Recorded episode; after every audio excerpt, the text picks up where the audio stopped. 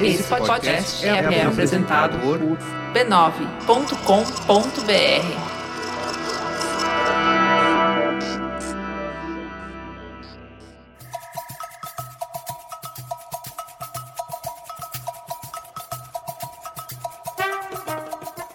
Bom Dibre, queridos ouvintes, estamos de volta. Esta semana aqui no B9, podcast de número 11. Estou aqui com a minha companheiraça, Angélica Souza. Bom Dibre, minha querida. Bom dia, minha querida amiga e sócia Roberta Nina. Como você está? Eu estou ótima. As vésperas de um feriado que às vezes eu nem lembrei que seria, mas fui surpreendida. Mas independente disso, tenho coisas pra fazer no trabalho, então será um feriado assim. É, não muito feriado. Exato. O empreendedor brasileiro, ele não sofre tem muito. paz. Não tem paz. Não tem paz, não tem horário. Por isso que se você me mandar uma mensagem depois das sete da noite e eu não responder, é porque a lojinha fechou. Você pifou. Você- O que que você vai falar sobre o número 11 do nosso programa? Então, eu vou deixar pra você falar. Esse podcast número 11, um número tão simbólico. O que que te remete o número 11? sabe o que me remete de verdade? De verdade. Ao Paulo Maluf. Ah, não tem como mesmo. Aquele. Ah, lembra da- do jingle dele? Ele era do PP, esse partido que não era progressista. Nossa, nem um pouco. São Paulo é Paulo porque Paulo é trabalhador.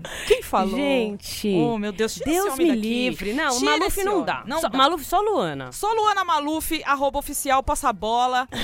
Olha aqui, a Bia tá falando que ama. Ama quem? O Paulo Maluf? Não, a Luana. Ah, Luana Maluf, sim, tudo bem. Luana Maluf pode. É amada por nós também. É a referência deste podcast número 11. E a gente também falou de uma Não, jogadora. Cristiane, né? A Claro. gente- a gente não falou de uma jogadora, a gente falou da jogadora. Da nossa atacante. Então, este Centroavante. podcast, ele vai ser chamado número Cristiane, tá? Tá Esse bom. é o nome dele. Combinadíssimo, não há maior 11 que ela. Não há no mundo. Então vamos começar esse programa aí com o giro de notícias, destacando as novidades mais impactantes do universo esportivo feminino.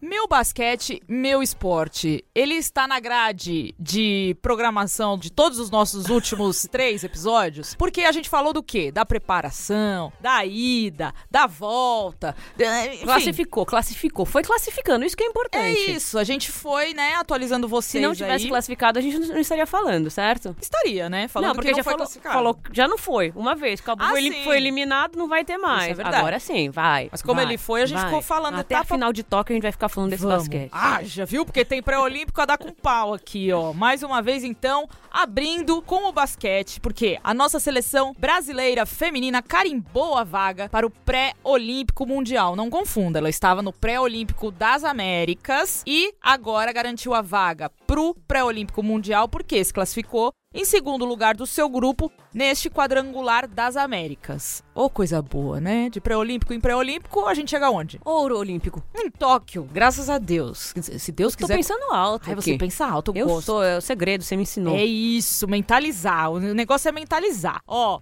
na competição, o Brasil enfrentou a seleção norte-americana logo de cara. E, né, era esperado que o Brasil perdesse esse jogo, né? Porque ainda é muito gritante a diferença, né? O nível aí e tudo mais. Mas o jogo foi bem equilibrado, viu? O Brasil chegou a ficar na frente do placar, mas os Estados Unidos, né, acabaram vencendo por 76 a 61. São as atuais campeãs mundiais e campeãs olímpicas. Então, perdemos, mas não foi feio, não foi humilhante, foi por um placar super justo assim, se você parar pra analisar a conjectura, né? Isso. Você gostou de conjectura? Eu gostei, eu amo seu vocabulário. Ai, que bom. Tô aprendendo também com meu namorado, porque ele fala umas palavras muito rebuscadas. No segundo confronto do pré-olímpico das Américas, o Brasil ganhou com facilidade da Colômbia por 61 a 33 e para fechar a participação na competição e garantir a vaga, o Brasil precisava vencer a Argentina, que eram o quê? As donas da casa. E assim foi. Passamos o carro 77 a 55. Acompanhei esse jogo, foi no domingo pelo Facebook da FIBA. Sem narração, era só o barulhinho da quadra, do tenizinho raspando naquele piso que eu amo. Amo aquele Mas e o barulho. placar? Não, o placar Tinha lá, né? É, o placar ia subindo. Você foi contando. Não, Dois. Só não tinha narração. Não precisa da narração pra ter o placar. O placar Às vezes, é- subia. às vezes é até melhor, né? Bem melhor. Nossa, foi Uma maravilhoso. tranquilidade, uma paz. Só estourei, assistindo o jogo. estourei minha pipoca, fiquei lá. Quebrou seu bracket? Não, tá tudo inteiro. Tá. E falando especificamente dessa partida aí que garantiu a classificação, que foi contra a Argentina, destaque foi a nossa ala. Nossa ala pivô, né? Mais que uma é vez. A Damires. Gente, eu preciso conhecer essa mulher.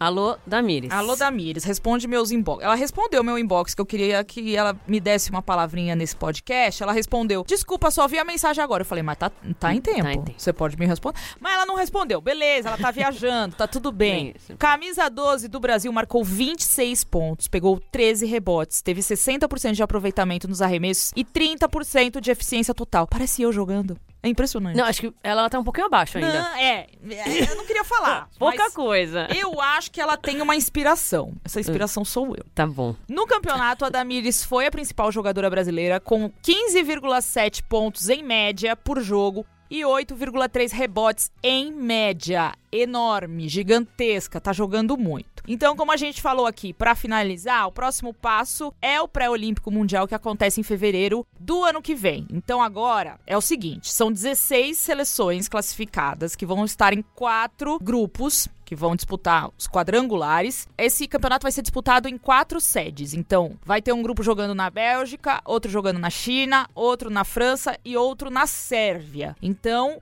no dia 27 de novembro, agora, daqui a pouquinho, vai rolar o sorteio que vai definir quem que é a seleção feminina do Brasil vai enfrentar e em qual sede que ela vai jogar esse pré-olímpico mundial. As seleções participantes são Sérvia, Suécia, Grã-Bretanha, França, Bélgica, Canadá, Porto Rico, Brasil, Moçambique, Nigéria, China, Coreia do Sul e Austrália, além dos Estados Unidos e do Japão, que já estão em Tóquio. Beleza? A vaga deles tá, tá garantida. Então o esquema é: são 16 seleções no total, mas 14 seleções vão brigar por 10 vagas. Então esse, esse pré-olímpico vai dar 10 vagas para Tóquio 2020. Beleza? Então quem tiver no grupo dos Estados Unidos e do Japão vai ter três vagas em disputa só, porque um já tá, já tá garantido, entendeu? Eu li uma matéria do jornalista Marcelo Laguna, que é muito bom em, em cobertura esportiva. Ele tem um blog no, no lance chamado Laguna Olímpico. Porque assim, ele fez um exercício de imaginação. Porque se você parar pra pensar, minha amiga, você cair num grupo onde um time joga, que é o dono da casa, isso também dificulta o, o problema, né? Você jogar contra a França na França, Claro. Porra, ah, me- tem me o fator desculpa, né? casa, ele é amplamente Exatamente. favorável ao dono da casa. se tivesse Brasil, não ia dar uma tremedinha? Minha filha, a gente torce até pra juiz é. ah, aqui no Brasil. mas é, até pra Edna eu tô torcendo quando eu vou Nossa, nos lembra jogos. nas Olimpíadas? Foi que lindo. também torceram pro árbitro? Lá, o de boxe? Foi. Era, foi. Não foi, é, foi no Rio, verdade. Rio 2016. A gente é bom demais em torcer. É. Então, ó, a análise do Laguna, que eu concordo muito, é o seguinte: ele escreveu. Em um exercício de imaginação, um grupo dos sonhos pro Brasil teria como sede em Foshan, que fica na China, e teria como integrantes China, Espanha e Moçambique. O Marcelo Laguna também não quer mais nada, né? Ele quer a ele, coisa também mais. tá, ele também tá mentalizando. Ele tá fazendo a parte tá no dele. segredo. Então, assim, uma simples vitória sobre a seleção africana garantiria a vaga. Em compensação, num sorteio azarado, colocaria as brasileiras em Belgrado, ao lado de Sérvia, Estados Unidos e Austrália, brigando apenas por duas vagas. Olha só, que terror esse grupo. Eu não quero estar nesse grupo. Eu quero estar num grupo mais fácil. Então, vamos ajudar aí. Vamos precisar de sorte. E o sorteio é isso. Porque eu às ouvi vezes uma- dá sorte, às vezes não dá tanta sorte. Eu ouvi um- uma teoria das- da conspiração aí, que até pra esse pré-olímpico das Américas que a gente jogou, fizeram um salamaleque lá pra Porto Rico ficar num grupo. Amiga, você não pode falar isso. Ah, por quê? porque você não sabe se é verdade. Não, eu não tô, não tô afirmando. Eu não tô afirmando. Aham. Eu tô falando que eu ouvi um salamaleque aí. Ah. Só, só pra, pra constar. Ó, fake news de vocês. Isso é fake news de vocês. Mas então é isso. Vamos nos concentrar aí no sorteio dos grupos no dia 27 de novembro, ver quem serão os adversários do Brasil, qual a sede. E depois, meu filho, é torcer muito pra essa seleção e pra Tóquio, porque estamos merecendo, beleza? E estamos jogando muito. É nóis, estamos voando.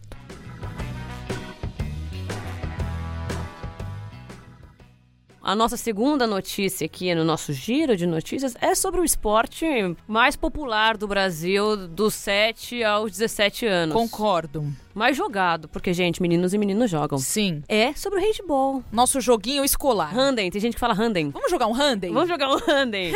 é sobre o Handen. Ah. A nossa seleção feminina foi convocada. Amém. Sob o comando do treinador Jorge Duenas. Jorge Ele é Duenas. espanhol. Espanhol. Sim, ela foi convocada no começo desse mês para o Mundial do Japão, que começa dia 30 de novembro. O Japão tá aí tudo também, né? Tudo acontece no Japão e em Doha, no Ca- Nossa, em Catar. é verdade. Sei, tudo. Você acha que tem teoria da conspiração aí também? Não, não gosto de acreditar nessas coisas. Tá bom, vamos lá. Então vamos lá. A equipe que irá para o Mundial tem a mesma base do time que jogou o Pan de Lima, Uhum. com poucas mudanças. Uma goleira a mais, que é a Gabriela Moreski, e a ponta esquerda, Ana Cláudia. Isso. O time desembarca hoje, que é terça-feira, em Ota, no Japão, para se preparar para o Mundial. Antes do embarque para Kumamoto, onde acontece o Mundial, também lá, tudo lá no Japão. Tudo lá. A seleção brasileira vai disputar uma competição contra o Japão. Olha lá. França e Eslovênia, que vai servir como evento teste para as Olimpíadas de Tóquio 2020. A Japão Cup 2019 acontece nos dias 21, 23 e 24 de novembro. Tá vendo? Eles também estão fazendo uns pré-olímpicos Então, aí. que não é pré-olímpica, é só preparatório. Sim, mas é, é tudo visando o olímpico. Tá bom. Rumo ao olímpico. Olímpico. Olímpico. É, uma Tóquio, sempre. Rumo a Tóquio. Então a gente vai falar aqui das convocadas. Vamos. Goleiras: Bárbara, Bárbara Babi, Arenhart, Renata Arruda, Gabi Moreski.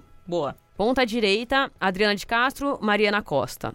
Lateral direita, Dionise Fatinello, Bruna de Paula. Centrais, Ana Paula Rodrigues, Patrícia Machelli. Lateral esquerda, Eduarda Dura Amorim, Ah, famosona. ma- Craque. melhor do mundo. Foi em 2014, né? É. Voou com Em aquele 2000 título. que em 2013 foi, tit- foi campeã mundial. Exato. Amo você. mundial. Amo Duda. Me representou.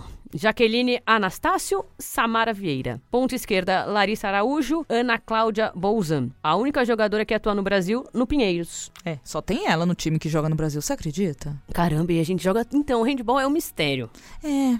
Porque a gente joga muito na escola, eu joguei muito. Termina aí que a gente vai e falar pivôs. é disso. Ah, Elaine Gomes e Maravilhosa. Tamires de Araújo. Maravilhosa. Então, menina, todo mundo joga fora. A gente fez aí um levantamento, né, Angeliquinha? Olha aí. A maioria das jogadoras atuam fora do país. Quatro na Romênia, quatro atuam na França, três na Hungria, duas na Espanha, uma na Rússia e uma na Polônia. Veja só. E Cadê? só a Ana Cláudia, guerreirinha. No ah, Pinheiros. no País Pinheiros, Clube Pinheiros. Pegando trânsito ali em Pinheiros. Isso, quando Agora, chove, um auê. Cadê as nossas jogadoras? Cadê o nosso handball aqui no Brasil, né? A gente tem um técnico gringo, antes desse gringo tinha outro gringo, e a gente tá assim, importando nossos talentos, sem fortalecer aqui nos clubes, Uma né? Liga Nacional, Porra! fortaleceu o nosso rolezinho. Seria tão bom, mas tudo bem. Tamo rumo ao mundial aí, né? Então vamos acompanhar as meninas também nesse mundial do Japão, preparatório aí para o Japão.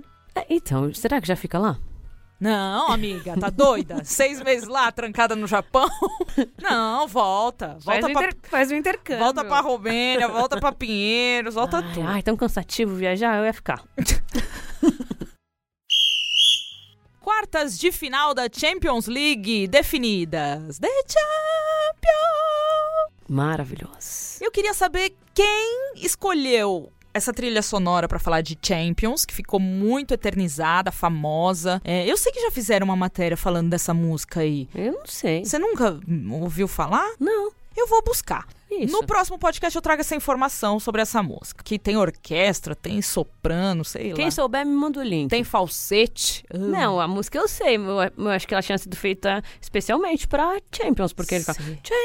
Champions! Tram, tra, tra, tra, tram. Bom, Champions League feminina. Ainda vai demorar um pouquinho pra tudo acontecer, tá? Mas Nossa, parece a gente falando da final do Paulista há É. dois meses. Exato. Mas, ó, Demora mais ainda. bo- bota amiga. mês aí, porque, enfim, vai acontecer ano- só ano Vamos que vem. poder estudar time por time. Nem sabe se Mas- o time vai estar igual. Exa- Ó, essa notícia tá ro- rolando há duas semanas. a Ainda... gente segurou. Pois é, porque eu tinha coisa mais importante pra falar. Então, ainda vai demorar pra tudo acontecer, mas a gente vai dar a letra aqui dos próximos quatro confrontos que vão rolar na Champions League feminina entre o final de março e o começo de abril de 2020. Então, galera, vocês tomem nota destes embates, que serão Atlético de Madrid contra Barcelona, um clássico aí, Muito bom, né? um clássico espanhol, hein? Porque o Atlético tava mandando jogos femininos lá no Wanda Metro... Imagina. Metropolitano e lá- lotando, vai lotar. de Vai novo. lotar. E o Barça... Eu vou, Vamos pegar um aviãozinho? vou. Eu também vou. eu vou. Eu vou dar meu jeito. Eu vou falar com o dono da La Liga. É verdade. que eu conheço, inclusive. Vou falar com ele. Então, e o Barcelona também, né, amiga? Que tem investido bastante também no, no Sim. futebol feminino. Se bobear... Chegou à final ano passado. Exatamente. Se bobear, será que eles jogam no, no estádio... Será que joga no Camp Nou? Vamos fazer essa campanha? Ai, amiga. Ai, eu sou doida por uma campanha. Uma hashtag. Uma hashtag. Agora, outro confronto: Lyon versus Bayern. Então, time francês contra o alemão. Outro confronto: Glasgow City contra Wolfsburg. Só pra deixar claro, o vencedor deste confronto, Glasgow City e Wolfsburg, enfrentam o vencedor de Atleti e Barça. Então já fica aí no, no radar. Já tá o chaveamento. E o Prontinho. último jogo é Arsenal e PSG. Isso vai ser bom demais. E Então- o vencedor desse jogo enfrenta o Lyon ou o Bayern. Quem ganhar? Provavelmente vai ser o Lyon. Você já pensou um Lyon e PSG? O que, que vai acontecer na, na França? Meu Deus. Bom demais. Vai ser Bom da hora. demais. Então, ó, teremos brasileiras em campo com a Ludmilla, que defende o Atleti, e a Formiga, Atleti. que joga pelo PSG. Os jogos de ida Ah acontecerão no dia 24 e 25 de março e a volta nos dias 1 e 2 de abril. A grande final vai ser no dia 24 de maio, no Viola Park, em Viena. Você já conhece Viena? Você que é muito rodada? Conheço. Ah lá! ela é uma GPS, GPSzinha, Angeliquinha. Claro que ela conhece Viena. Conheço. O que, que você mais gostou de ver em Viena? Ah, não lembro. Poxa, Viena não foi marcante, Viena. Ah, não. Tente, tente melhorar na próxima. Ah, Faz tempo? faz tempo. Ela até esqueceu. Agora a gente vai relembrar rapidamente o melhor desempenho de cada uma dessas oito equipes participantes. Vamos. Começando com o Arsenal, é, o melhor desempenho dele foi que ele foi campeão na temporada 2006-2007. Parabéns. Parabéns, Arsenal. Tudo de bom. O Atlético de Madrid, melhor desempenho foi a presença nas quartas de final. É essa primeira, então. É o melhor É. desempenho dele. Chegou, a- chegou, vamos lá. Chegou esse momento. O Barcelona, que chegou ao melhor desempenho à final do ano passado, perdeu pro Lyon. Uma sapatada, né? Né, não perdeu não, foi a humilhada. É isso. O Bayern, que chegou às semifinais em 2018, 2019, famoso ano passado também. Quer dizer, esse ano, na verdade, não ano passado, né? É porque a gente já tá falando das quartas do ano que E vem. a gente tá falando 2020. É, é, né? temporada 2018, 2019. Exato. Que eles lá gostam de calendário assim. É, tudo, tudo errado. É. O Glasgow City. ah, melhor desempenho foi quartas de final em- na temporada 2014-2015. O Lyon, Ah, gente. Não quero nem falar. Não cabe aqui no papel pra escrever. O melhor desempenho o dele. melhor desempenho dele, porque ele foi seis vezes campeão e foi bicampeão 2010, 2011, 2011, 2012 e é tetracampeão desde É. 2016, né? Na temporada 15 e 16. Então, Eu vi o dado que de todas as semifinais que ele chegou, 10, ele ganhou as 10, obviamente. então, então ele é o maior campeão e provavelmente o maior vice-campeão também. Parabéns, Leon. Parabéns por tudo. Isso. O Paris Saint-Germain, melhor desempenho, é, ele foi o segundo colocado na final da temporada 14 e 15. Sim. E o Wolfsburg foi campeão, foi bicampeão, também. Bicampeão, 12, verdade. 13, 13 e 14. Olha aí. Então só tá a nata, né? O bagulho tá louco. Estamos vendo aí o Barça ganhando espaço, foi pra final é, ano passado e aparece de novo aí nessas fases finais. E o Atlético de Madrid, que surpreende, né? Surpreende assim, primeira vez e tal, mas vem fazendo um trabalho muito bom ali. Então vamos acompanhar. Fica no radar, Eu tá? gosto do Atlético de Madrid. Você Acho- gosta? Acho um time tão carismático, assim, não, não de bonzinho, não igual eu gosto da portuguesa. Hum. Eu acho um time envolvente. Envolvente. É, e que faz é, frente aos seus rivais. Uma torcida legal. Bacana. Gosto. Porque, né, fica naquela de Barça Real, ninguém aguenta, Não, né? e, cê- e você nasce em Madrid, você vai torcer pro Real Madrid É, ou pro Atlético de Madrid. exato. Só que a gente aqui é. o Real Madrid é muito forte, né? Aqui no Brasil, né? É. A galera gosta, verdade. Tem, Meu- vocês têm que gostar Meu mais da- real. do Atlético de Madrid, O viu? Rafa Alves gosta muito do é Atlético de Madrid. Gosta, ele gosta, ele torce muito pro feminino do Atlético de Madrid. É isso. Então acompanhem aí, mas jogo mesmo, só no que vem, galera, beleza? Boas festas.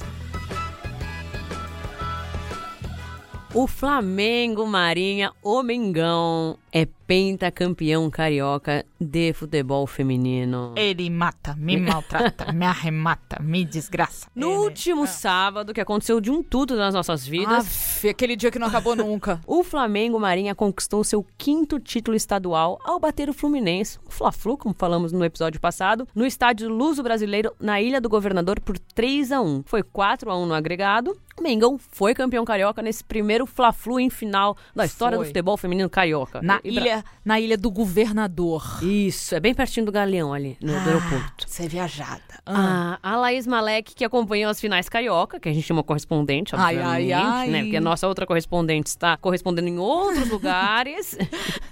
Ela falou pra gente direto do Rio de Janeiro como que foi o jogo, o clima da decisão e tudo que aconteceu por lá. Fala aí, Laís. Galera do Dibradoras, mais uma vez estou aqui vindo contar como que foi o campeonato carioca aqui no fim de semana. É, o Flamengo se consagrou pentacampeão consecutivo, né? Um recorde que fala por si só e, e- e prova que o investimento dá certo, né? Porque desde 2015, quando o Flamengo fechou a parceria com a Marinha, tem ganhou todos os campeonatos que disputou estaduais e tem se consolidado, né? Como uma potência no futebol nacional. Mas o lado negativo é que a parceria com a Marinha, né? O Flamengo mesmo, o clube de regatas do Flamengo, acaba deixando de lado o time, acabou terceirizando o futebol feminino, né? Acho que a palavra é essa. Tanto que de divulgação nos canais oficiais não tem tanto. Pra esse jogo postou um story só e durante a partida tava cobrindo no- na conta secundária, assim, vamos dizer, que é a conta que utiliza pros esportes olímpicos. Nunca na conta oficial, a conta que tem mais visualizações, tem mais de um milhão de seguidores, mais de um milhão de curtidas no Facebook. E a gente comemora muito o título e queria também parabenizar a equipe do Fluminense que lutou até o fim. É claro que estão no começo de um projeto ainda, então esse resultado, mesmo saindo com o segundo lugar, é uma vitória muito grande para a equipe. E só que o que aconteceu foi que no mesmo dia da final paulista, então a gente acabou vendo de fato assim é, a diferença no nível dos campeonatos, assim, a diferença da estrutura, a diferença de investimento, a diferença da cobertura, a diferença da visibilidade. Então, o, o que está acontecendo no futebol paulista hoje, que está sendo uma revolução enorme, incrível, botar 28 mil pessoas no estádio não é pouca coisa, e a Nina e a Angélica devem estar falando a beça sobre isso já, então eu nem vou me estender muito nisso, mas ter acompanhado esse jogo e acompanhando a cobertura que, que elas também estavam fazendo durante o, o Carioca, né, que foi tudo na mesma hora, foi assim, um choque pra gente ver é, o quanto o futebol feminino carioca ainda tá longe de ser tudo aquilo que poderia, né, a gente tem times tradicionalíssimos, o, o Vasco, que no começo dos anos 2000, a Marta veio jogar no Vasco, mas que o projeto do futebol feminino acabou se perdendo, agora tá voltando, né, foi o, é o atual campeão sub-18, mas assim, acho que a mensagem que fica é pra olhar pra São Paulo e se inspirar em São Paulo, ver o que a Federação Paulista tá fazendo pra ver se a gente consegue replicar aqui e evoluir a modalidade aqui, como tem evoluído em São Paulo. É isso. Beijo. E aí, né, depois de ouvir grandes palavras de Laís. grandes palavras dessas mulher carioca maravilhosa. Isso. Hum. A gente fica aí o questionamento. Fica aí. O Flamengo, Hum. em parceria com a Marinha, Hum, deixou de ir ao, a Libertadores da América. sim. E agora? E O agora? Mengão deve assumir. Eu acho que tivemos bons exemplos, né, de times aqui em São Paulo que assumiram pra si a- o futebol feminino, a gestão, não Sim. fizeram com parceria. Eu acho que Começaram com parceria alguns e Isso. depois, né? pegaram um jeito e falaram daqui que o Exato. filho é meu, a filha é minha. Eu acho que tá na hora, né, Nina? Nossa, eu acho que passou da hora, né? Acho que esse ano já dava pra fazer alguma coisa. Eu acho que foi fundamental a parceria com a Marinha pra conquistar é, muitos títulos, chegar em finais de brasileiro. Foi importante, mas agora? Foi, mas não é mais. É. Conhece aquela música? Ciclos, Então, eu é também isso. gosto de falar.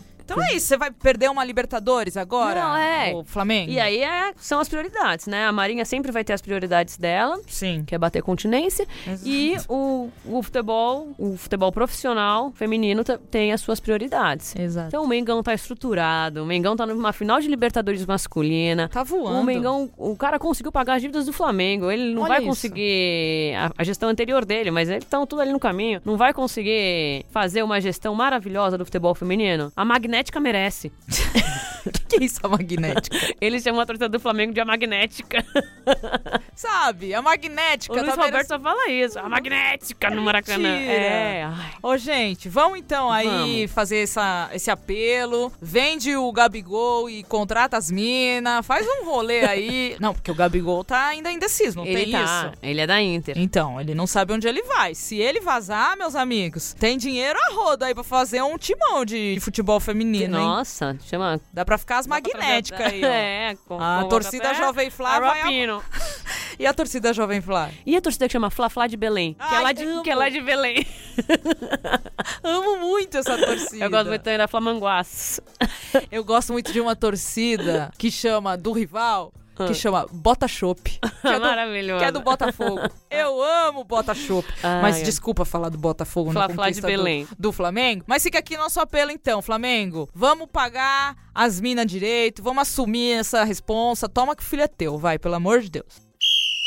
O destaque deste episódio não poderia ser outro, né? A gente nem falou muito dele no podcast passado, porque o quê? Ia ter assunto a rodo agora, né?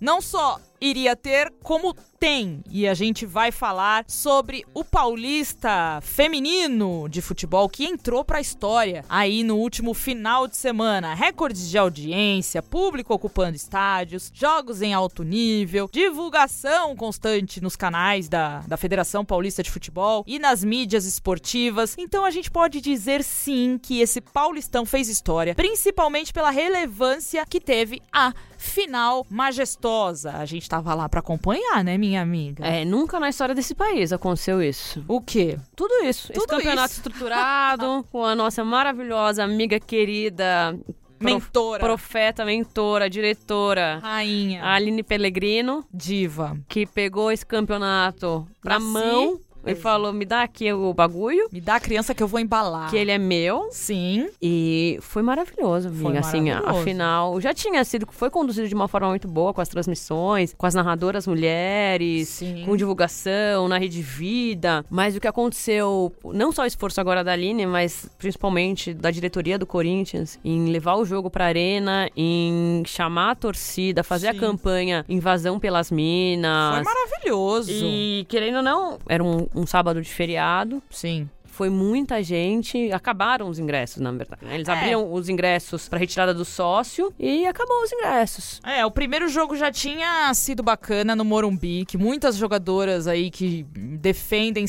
seleção e jogam há mais de décadas nunca tinham pisado no Morumbi pra jogar uma, uma partida de futebol. Foi bacana, não tinha tanto torcedor como tinha no na Arena Corinthians, né? Então a gente tinha lá 8 mil pessoas, mas foi importante também para as jogadoras do São Paulo viver essa emoção de jogar na casa delas, ver o vestiáriozinho ali esperando por elas, também foi muito legal. E o Corinthians ganhou o primeiro jogo então por 1 a 0 lá no Morumbi com o gol da Giovanna Crivellari e na Arena Corinthians a emoção foi o quê? Triplicada, porque começou, como a Angélica falou, na grande busca pelos ingressos, né? Bem dias antes. Cerca de 36 mil pessoas retiraram com antecedência e isso já gerou muita expectativa pro confronto final. Então, em Itaquera, que a gente tava lá, a Fiel compareceu em massa porque o quê? é é Ela foi Ah, diferente mesmo. Vamos dar o braço a Foi. torcer. Eu sempre falo, eu sempre dou meu braço a torcer que a Fiel é diferente. Ela foi lá, compareceu um monte de amigo meu, que eu, eu tenho amigo corintiano. Ah. Um monte de amigo meu falou: Você vai? Vamos? Eu falei: Claro que eu vou. E eles, ah, já peguei meu ingresso, ai, consegui meu ingresso, não sei aqui. Gente, Foi, foi Galera. maravilhoso. Foi maravilhoso. muito bom mesmo.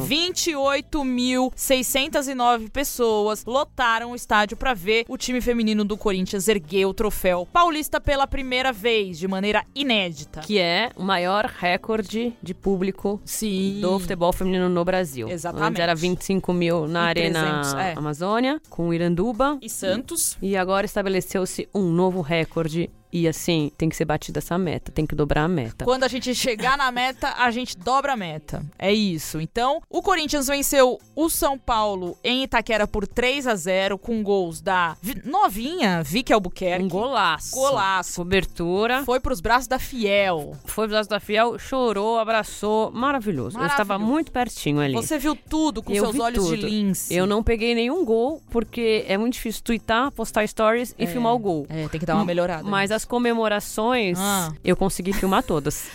Tudo o que era importante você fez. A gente vai chegar lá. Então, o gol da Vicky, um gol da Juliette e o outro da Milene. Então, no agregado, 4 a 0 em cima do São Paulo. Gente, a emoção rolou solta antes mesmo do jogo começar. Porque na hora do hino nacional, a Cacau já tava chorando. A Nildinha, que é auxiliar técnica do São Paulo, também se emocionou muito. Ela que é ex-jogadora de futebol. A Jajá, que tava Nossa, no, no banco banco. do São Paulo, foi destaque aí nas Ela redes fazia sociais. assim com o olhinho, ó, pra tentar segurar. Né? Chora, mulher. Chorando, deixa chorar. Então, assim, foi tudo muito intenso ali. Todo mundo tinha noção do que tava acontecendo. A Nayara e a Lei Xavier também choraram. Você não chorou? Não, não tava tweetando.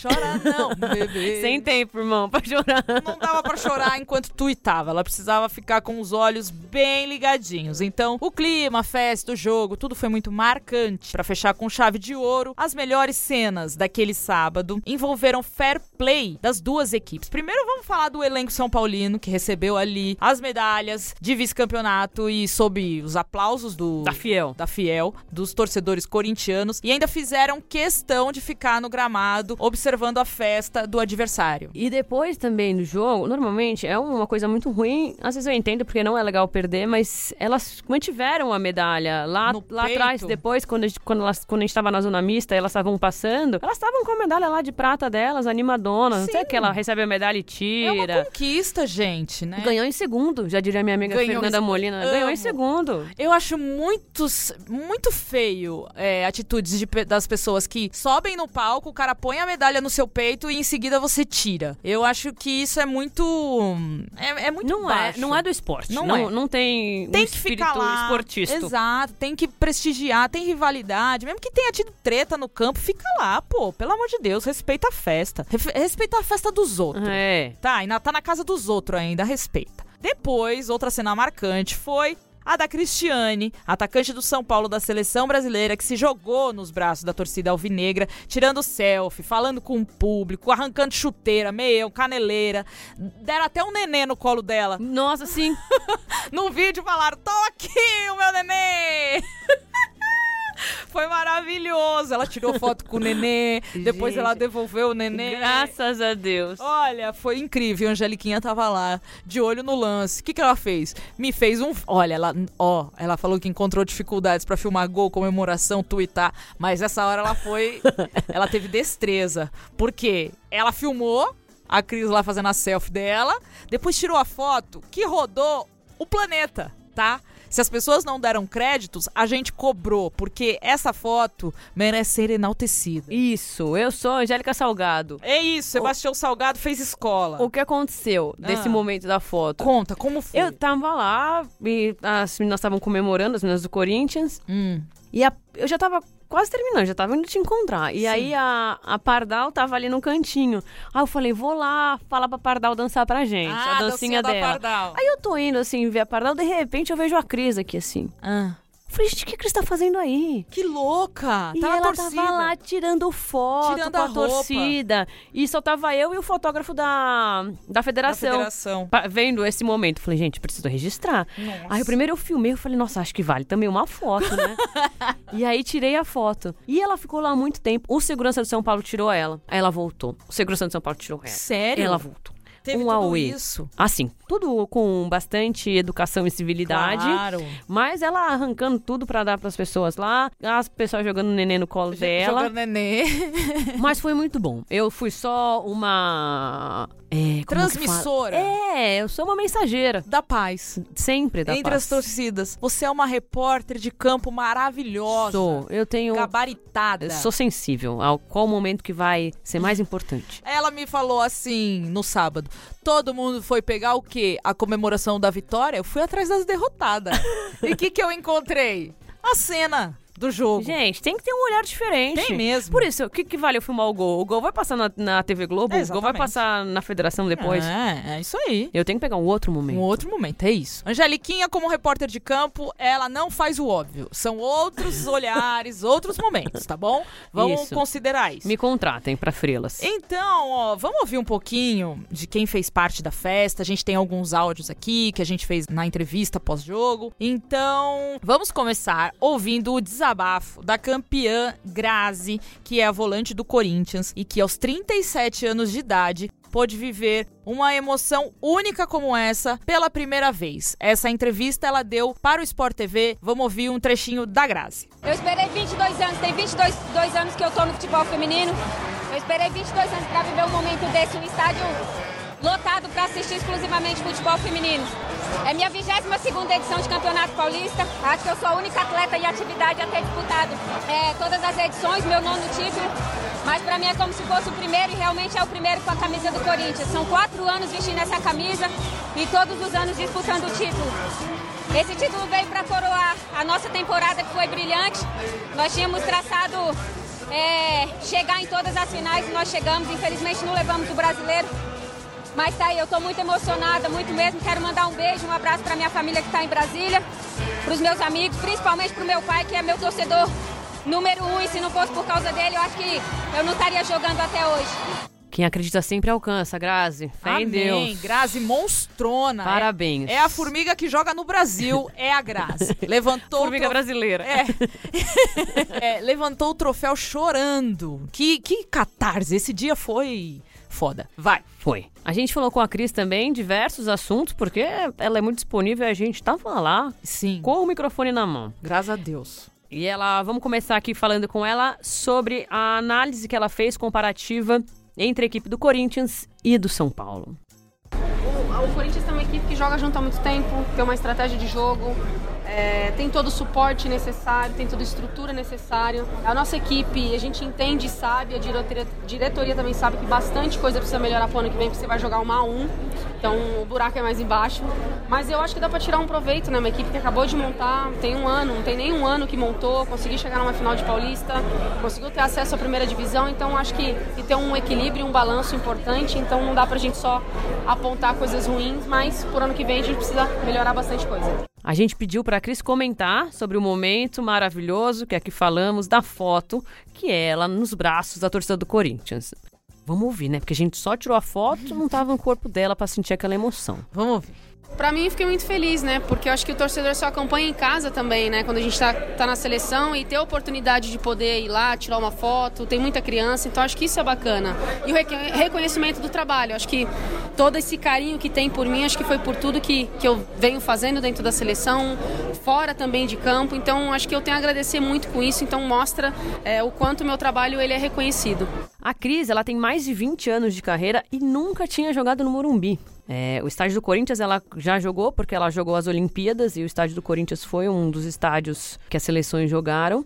Mas veio o estádio cheio, assim, numa partida que não era uma Olimpíada, era um campeonato estadual, ela falou que foi completamente diferente. Então, a gente já teve, né, no Brasil, alguns momentos bons de seleção, principalmente nas Olimpíadas, Sim. de estádio lotado, de torcida em bar, mas sem dúvidas o episódio desse, desse sábado é o maior Sim. momento do futebol feminino de clubes no Brasil. E aí a Cris falou um pouco sobre a importância disso pra ela e pra jogadoras mais novas. Ah, pra mim foi uma honra, né? Eu nunca tinha jogado no Morumbi, aqui eu já tinha jogado na, na Olimpíada. Então, jogar dentro da, da nossa casa foi muito importante pra gente. É, foi importante pra, pra equipe, pras meninas. Falei pra elas: aproveita isso aqui, vocês são mais novas do que eu. Eu tô pegando as coisas já no final descendo ladeira, vocês estão subindo. Então, acho que elas têm que dar valor a isso daqui. É, tem que dar valor a vir jogar no estádio, tem que dar valor ao público, ao torcedor, dar valor é, a toda a estrutura que é dada e elas também ter isso dentro delas e se tornarem profissionais. Não é só estar dentro de um clube, vestir a camisa e acabou. Você também tem que se tornar profissional. E pra fechar, a Cris fez um balanço pra gente sobre o 2019 dela, que a gente sabe que aconteceu bastante coisa, né? Nossa senhora, De um intenso. tudo. Pra mim foi complicado, né? Eu queria ter feito mais, ah, dentro do São Paulo principalmente. Hum, As lesões me atrapalharam bastante, me quebrou no meu ano, com o planejamento que eu tinha individualmente e com o grupo também. Então acho que agora é juntar o máximo possível, ah, me estruturar bem. Tô fazendo bastante coisa dentro do clube, mas separada também, porque eu quero jogar a Olimpíada ano que vem, eu quero estar dentro do grupo. É, a Pia não sabe, não trabalhou comigo ainda, então é, eu acho que não é só com o nome que você volta para a seleção, você tem que jogar futebol e eu quero jogar futebol, eu quero poder tá estar 100% para poder ajudar lá e, consequentemente, aqui ou em qualquer outro lugar que eu estiver. Temos aqui também declarações da grande responsável, como a gente falou aqui, por essa festa linda na final majestosa. Aline Pellegrino, diretora de futebol feminino na Federação Paulista de Futebol. A gente falou com a Pelé e fizemos a seguinte pergunta para ela: Pelé, podemos dizer que essa edição do Paulista é a maior da história? Ela não fugiu e respondeu. Vamos ouvir. Eu acho que sim, acho que é diante do cenário todo, porque daí também a gente está muito. Tem um cenário por trás. Tem um ano de 2019 diferente para o futebol feminino por causa da Copa do Mundo, é diferente no Brasil pela visibilidade que teve, mas assim, se a gente também não entrega isso, ela não fica desse tamanho. Então acho que a gente pode chamar assim, que é um problema bom, porque agora a gente eleva o nível e tem que. Para mim também, pro ano que vem, agora, como é que a gente entrega um campeonato pelo menos dessa altura? Mas aí faz todo mundo trabalhar, faz todo mundo correr. Os clubes que não participaram hoje da festa. Foram 12 que disputaram. Só dois tiveram essa oportunidade. A torcida do Corinthians aplaudia as jogadoras do São Paulo. Aplaudiram as jogadoras do São Paulo. As jogadoras ali reconhecendo, porque elas sabem o momento histórico que elas estão vivendo. As jogadoras demoraram para descer do campo. A gente estava falando, estava todo mundo ali no campo tentando viver ao máximo que esse dia, que esse momento não acabe, porque ele é único. A gente não sabe quando vai acontecer de novo. Também questionamos a Pelé sobre a vitrine que o Campeonato Paulista passa a ter diante de tantos êxitos. Será que dá para trazer jogadoras gringas de alto nível para atuar no Brasil? Será? Uma Alex Morgan? Uma Rapino? Rapino em Vinhedo. Uma Lucy Bronze? Uma Ellen White? Sim. Uma Miedema? Vamos ver o que ela acha. Vamos. A gente tem muito esse laço já no nosso campeonato com as jogadoras sul-americanas, que se destacam nas seleções sul-americanas, que estão aqui nos clubes paulistas. Acho que passa a ser uma entrega dessa, uma vitrine ainda maior. Opa, que legal, eu quero jogar esse campeonato, a técnica da seleção brasileira aí, quantas atletas da seleção brasileira dentro do campo. Então isso é bom também, num momento que as ligas pelo mundo estão crescendo, que uma liga americana está se preocupando porque está perdendo força para a liga inglesa, né? Então eu acho que a gente precisa, inclusive, se colocar no nível dessas ligas para receber essas jogadoras, porque o que vai fazer também a gente mudar o patamar é de repente receber uma baita jogadora aqui. Os clubes hoje, eu acho que tem condição. Eu acho que clube nenhum brasileiro não tem condição, né, dos que estão hoje jogando a Série 1 do, do Campeonato Brasileiro, que jogam o Campeonato Paulista, se quiserem trazer uma baita contratação, traz, claro que traz. Dá pra trazer. Eu concordo. Dá pra, tra- dá pra fazer. Dá pra tra- Tudo que a Pelé fala, Eu eu, acredito. acredito. Eu também. Essa Vou- mulher é capaz de tudo. Eu lá vou duvidar de Aline Pellegrino. Jamais, Deus me livre. Eu quero é que ela me leve junto onde ela for. É isso. E pra finalizar, fica aqui a dica para outras federações. Mirem-se no exemplo daquela federação paulista. Tá, gente? Porque, ó, mirem-se no exemplo do que a Federação Paulista tem feito. Entreguem um campeonato estadual de alto nível para os clubes. Ouça os clubes, porque tudo que acontece na federação com a Aline, ela tem muito essa troca, esse diálogo entre o que, que você acha, o que, que é bom pra você, o que, que não é. Enfim, a Aline e todo mundo da FPF estão dispostos a contribuir com isso e vamos ouvir o que ela fala sobre isso. Ah, eu acho que a gente está aberto para conversar. Óbvio que cada federação estadual tem um contexto diferente, tem uma situação diferente. As estratégias que a gente usa aqui não necessariamente vai dar certo em outro lugar, mas eu acho que a gente pode falar onde a gente já errou, é entender também, porque tem essa troca, a gente também aprendendo. Não quer dizer que a gente está é, é dono da, da verdade, pelo contrário. Então a gente também está aprendendo com todo mundo e o mais importante é elevar o nível do futebol das mulheres no Brasil, mostrar o quanto é, tem potencial de investimento, de mídia, de retorno, de público, de interesse. Então acho que isso é o mais importante. Eu gostei muito do que a Pelé disse, que n- não dá pra você copiar as coisas, porque as situações e os contextos são diferentes. A gente Sempre. tem um país de 27 unidades federativas. Nossa, que geográfica.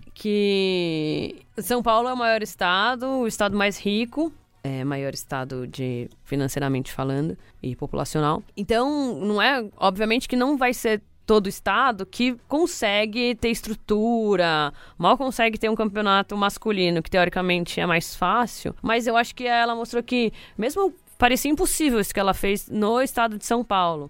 E ela conseguiu com os recursos que ela tem. Então, é muito do que ela falou também. é As coisas que funcionam, as coisas que testam. Ela, ela pode falar muito mais do que ela errou do que que ela acertou para Sim. pessoas não errarem onde ela errou. E eu achei muito legal. Achei ela, ela é muito consciente. Nossa, ela é demais. Eu acho que também eh, vai no ponto de das federações ter uma pessoa para coordenar tudo isso que seja capacitada. A Aline viveu isso dentro de campo, a Aline se preparou para ser uma treinadora, ela se preparou para ser uma gestora. Ela passou pela gestão do Corinthians an- antes. Então, assim, se você já tiver uma pessoa com essa mentalidade, com essa consciência, cuidando, é, é um passo que você tá acima, né? Então é isso.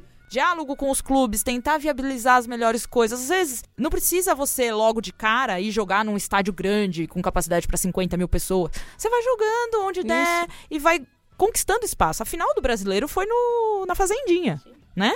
E que é um campeonato nacional. O Paulista conseguiu fazer na Arena Corinthians. Então, assim, é, eu acho que tudo é de preparo, tudo é de Isso. gestão, de ter pessoas capacitadas. Isso, é muito importante que as federações consigam entender que elas podem trazer pessoas do futebol feminino que estão ali, já sabem fazer, Exato. ou estão estudando, ou estão no meio, em vez de deixar ali como um, uma coisa menor para qualquer um tocar. Exato. Então, priorize que vai dar certo. Confia, trabalhe e confia, já diria a bandeira do Espírito Santo. É isso, um beijo para Espírito Santo. Isso. A gente acompanhou também a entrevista coletiva pós-jogo com o técnico Arthur Elias, que é campeão de tudo aí com o Corinthians, ao lado também da Vitória Albuquerque. Então vamos ouvir aí primeiro o Arthur Elias falando sobre as suas expectativas em torno do crescimento do futebol feminino. E ele usou uma expressão nessa fala que eu destaco, que é fazer com que o futebol feminino conquiste espaços mais justos. Então não é uma coisa de, ah, a gente tem que ocupar, a gente tem que ganhar o tanto que o- os outros ganham. É uma coisa mais justa. Se as meninas defendem o Corinthians, assim como os meninos, elas têm direito de jogar na arena, elas têm direito de ter acesso ao que o clube proporciona para um e para o outro. Vamos ouvir o que, que o Arthur Elias falou aí. Olha, eu tinha a expectativa de que a gente conseguisse é, realmente dar um espaço maior, evoluir enquanto modalidade, né? conseguir mais respeito, mais apoio dos clubes, das, das instituições. E essa expectativa fez com que eu investisse né, a minha profissão, o meu tempo, a dedicação ao futebol feminino. Né? Tendo esse olhar lá atrás, realmente poucos tinham de acreditar e de né, ser comprometido com a modalidade. É, acho que tenho contribuído e eh, tenho expectativas nesse momento ainda maiores, porque eh, esse ano foi um ano eh, realmente marcante, eh, não só pela Copa, né, que um bilhão de pessoas assistiram, mas também pela, pelo que se passou aqui no Brasil, né, as competições, o dia de hoje.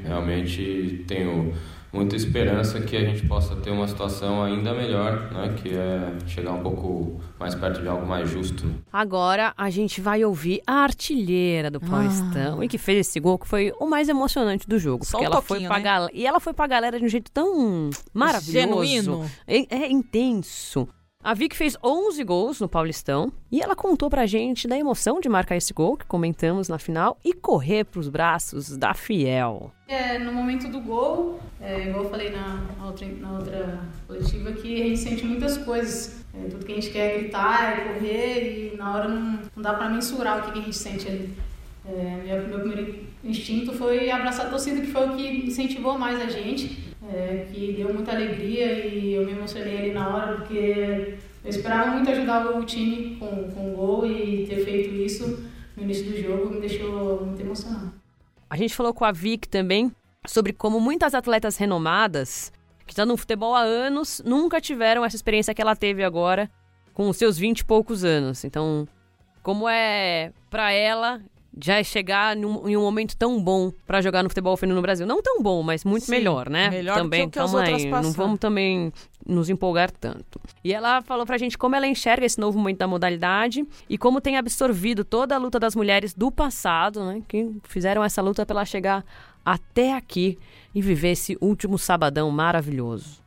É, eu tento aproveitar da melhor maneira possível, né? A gente está colhendo, é, a minha geração está colhendo uma coisa que plantaram há muito tempo lá atrás, não só os atletas, mas as pessoas que acreditaram no futebol feminino, que é o caso do Arthur, que está há muito tempo no futebol.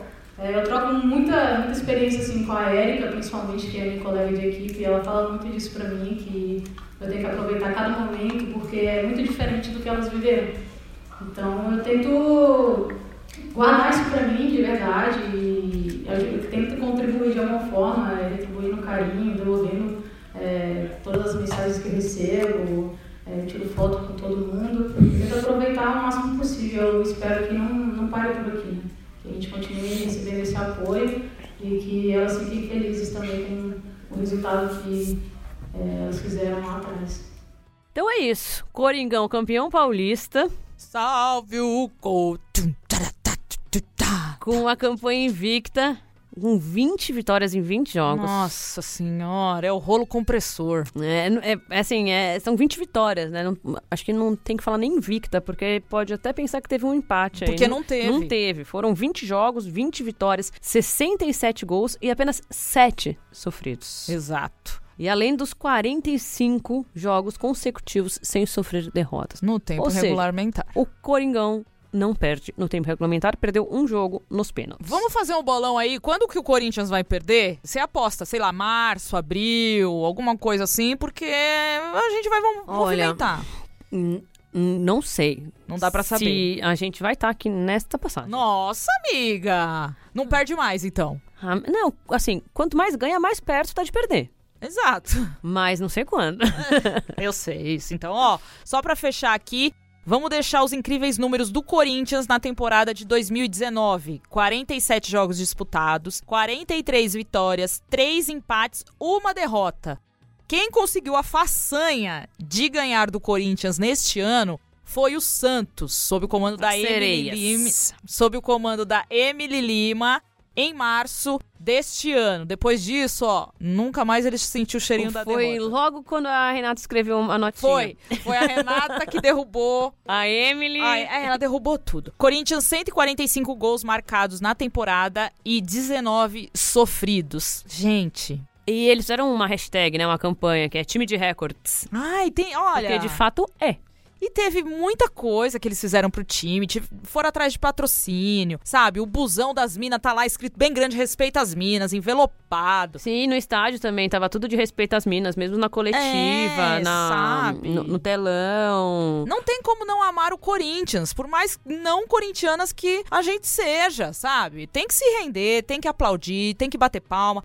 O Arthur Elias falou que ainda vai conversar com o Corinthians sobre uma possível renovação aí pro ano de 2020, então vai, tudo vai acontecer nesse final de ano. E a gente também tem que parabenizar o trabalho da diretora, né, de futebol feminino do Corinthians, que é a Cris Gambaré, que fez um trabalho excelente Maravilhoso. que faz esse trabalho há É. quatro anos aí, desde a parceria com a Audax. E é uma mulher também que tá por trás disso tudo. Isso. E é, é isso aí. Ela faz as coisas feminino, ela puxa pra ela, É isso. ela dá estrutura, sabe as coisas que ela tá fazendo, confia no Arthur, tem um grupo maravilhoso. Só tenho uma crítica a fazer. O sinal do Wi-Fi da Arena Corinthians. Faz, amiga. Não tive conhecimento dele. Me colocaram numa cabine de imprensa que não tinha apoio pra imprensa, não tinha sinal do Wi-Fi e me mandaram procurar o Valdemar da informática.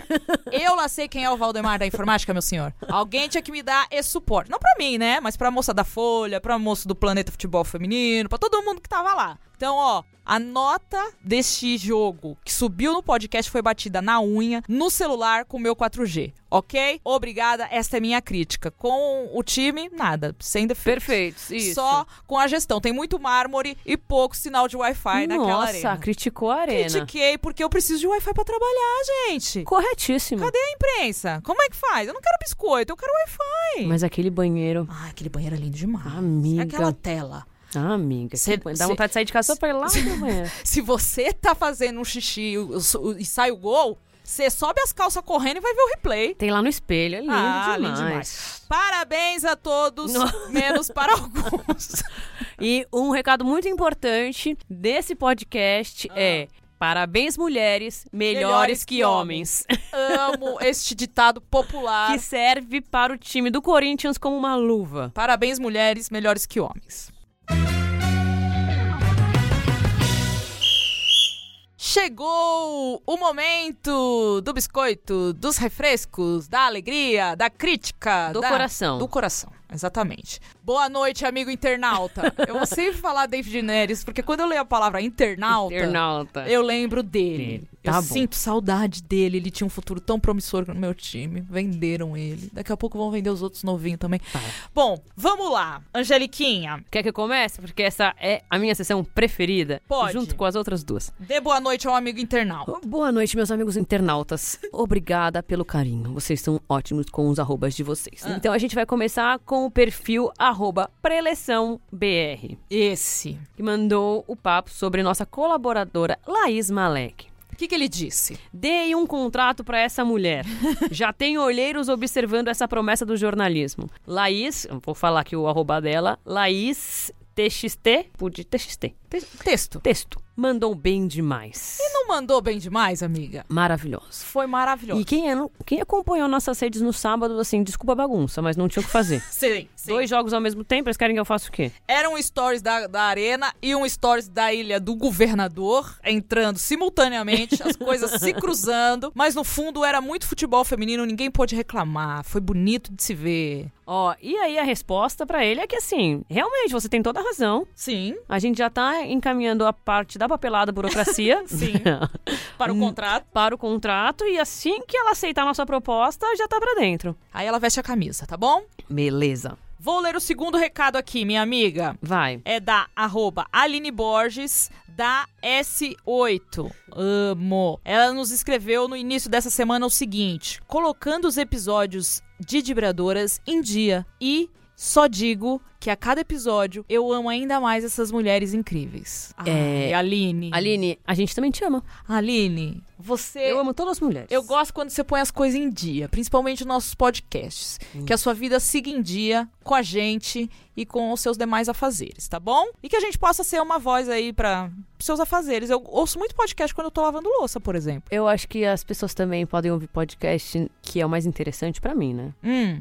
Durante os seus trajetos, locomoção. Sim! É que eu não ando mais de. co- Quando eu, quando eu trabalhava fora, eu gosto de falar isso. Quando eu trabalhava fora e pegava condução. Quando você não era empreendedora? É, hoje eu sou empreendedora, então eu preciso empreender. Então, podcast eu ouço o quê? No banho, na louça. Ah, é, boa, boa.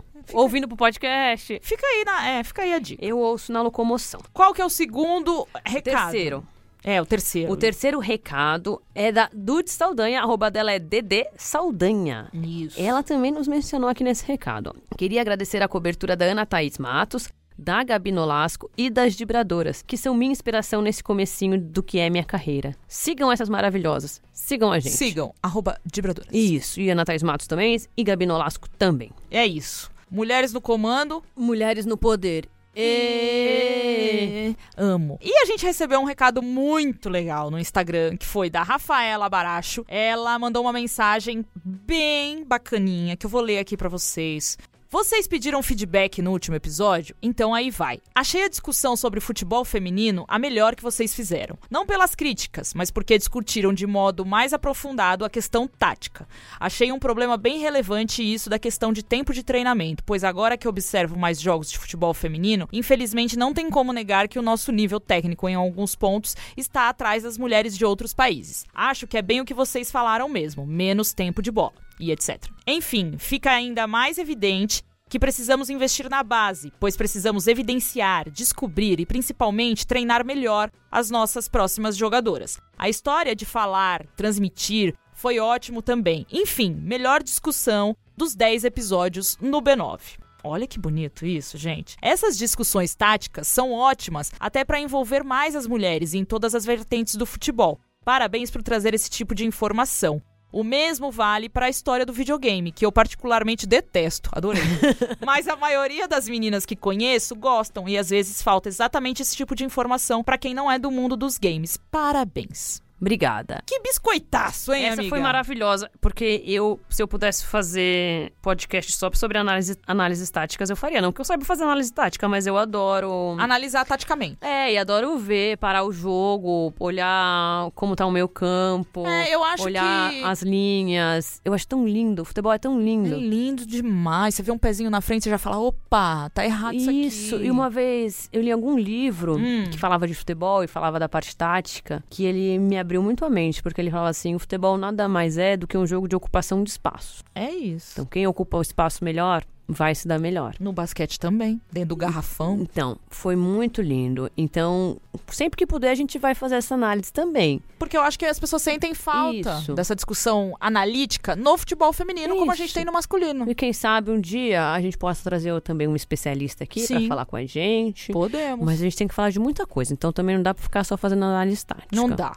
Porque aqui, esse Mas podcast amo. não era nem pra ter o tempo que ele É. tem. Ele era pra ser menor, mas a gente não tá conseguindo. Mas eu amo, adoro falar de 442, 4141, 352. Amo demais. Obrigada. Beleza. Então, pra finalizar, Angeliquinha, teve. Você teve um fã na Arena Corinthians, né? Que Tive. te pediu pra tirar foto. Eu tava em campo lá Hum. na arena e aí chegou um doidinho Ah. e falou: Vibradoras! Tira uma foto comigo! Ah. E ele tava lá na arquibancada, eu tava aqui. Aí ele me deu o celular dele. Ainda bem que não foi o Queria neném. tirar um- uma foto, igual os grandes artistas fazem. Ai, você tirou? Claro. Igual eu fiz com a Larissa na ferroviária. É, ué. Larissa, igual tudo pra mim. Aí eu falei, será que esse menino vai marcar no nosso arroba? E não é que ele marcou, publicou, fofo. falou que é fã. Guilherme Araújo, é o nome Obrigada, Guilherme. A gente adora nossos fãs. dele. Muito bom. Agora vamos falar sobre outro caso, Nina. Fala Pra, pra, finalizar, último caso. A gente saindo da Arena Corinthians, rumo ao metrô Itaquera. Gente. A gente anda de metrô. bem a gente é suado. assim. É assim, não tem motorista aqui, não. Tem sim, Vicenzito. É, às vezes a gente usa o Vicenzinho. Depois a gente conta essa história. Aí estamos saindo, gravando um último story ali Fecha- pra fechar. fechando a cobertura. Fechar a cobertura, veio uma menina e falou: Oi, posso tirar uma foto com vocês? A gente, pô, claro, né? Vem aqui, minha amiga. Gosta do nosso trabalho, vamos lá. Tirou a foto, ela falou: Ai, obrigada. É, me fala a arroba de vocês pra eu marcar. Aí, aí a gente, será que ela quer saber nossa arroba, arroba Falei, pessoal? "Gente, peraí. Aí ela falou, a gente falou, arroba Dibradoras. Ela falou, Dibra o quê? Ela falou, dibra o quê?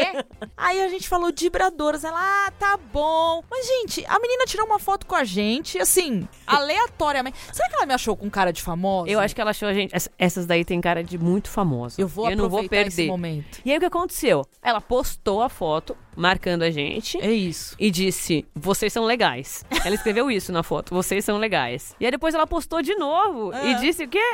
Primeiro ela colocou, vocês são legais. É. No primeiro É. post. Aí depois eu acho que ela ela me marcou nesse também. Depois que eu acho que ela descobriu que a gente é realmente muito importante, Engajada. É. engajada, ela fez outra.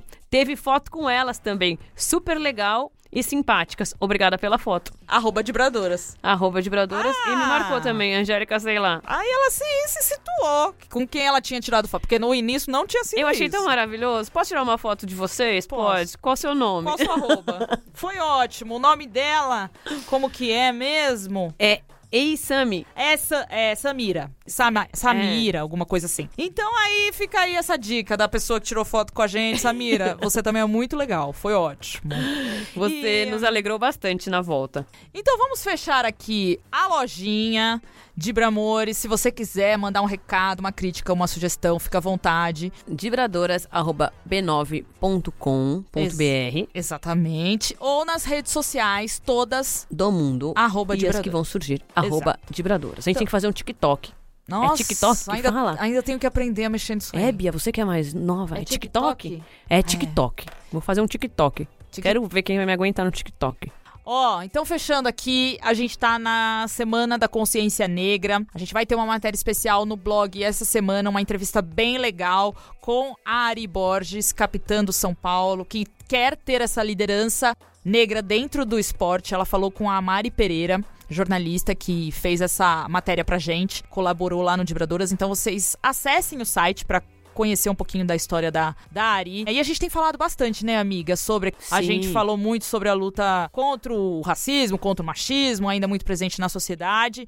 Falamos do Roger Machado, aquela... Do, case- do caso da Ludmilla. Do caso da Ludmilla, a coletiva incrível do Roger Machado. A luta da Ingrid no balé também. Então, a gente sempre tá falando sobre a importância dessa representatividade. Então, para deixar aqui uma mensagem, a gente quer evidenciar um famoso ditado da militante Angela Davis, que disse: "Numa sociedade racista, não basta não ser racista, é preciso ser antirracista". Isso. Então é isso. Racismo é crime e a gente tem que batalhar por dias melhores pra todo mundo, sem preconceito, sem julgamento e entender um pouco da história do nosso Brasil, das nossas raízes, porque é, é muito importante, né? Isso. E tem aquele outro ditado, Fala. que é: se você senta à mesa com três racistas, então são quatro racistas.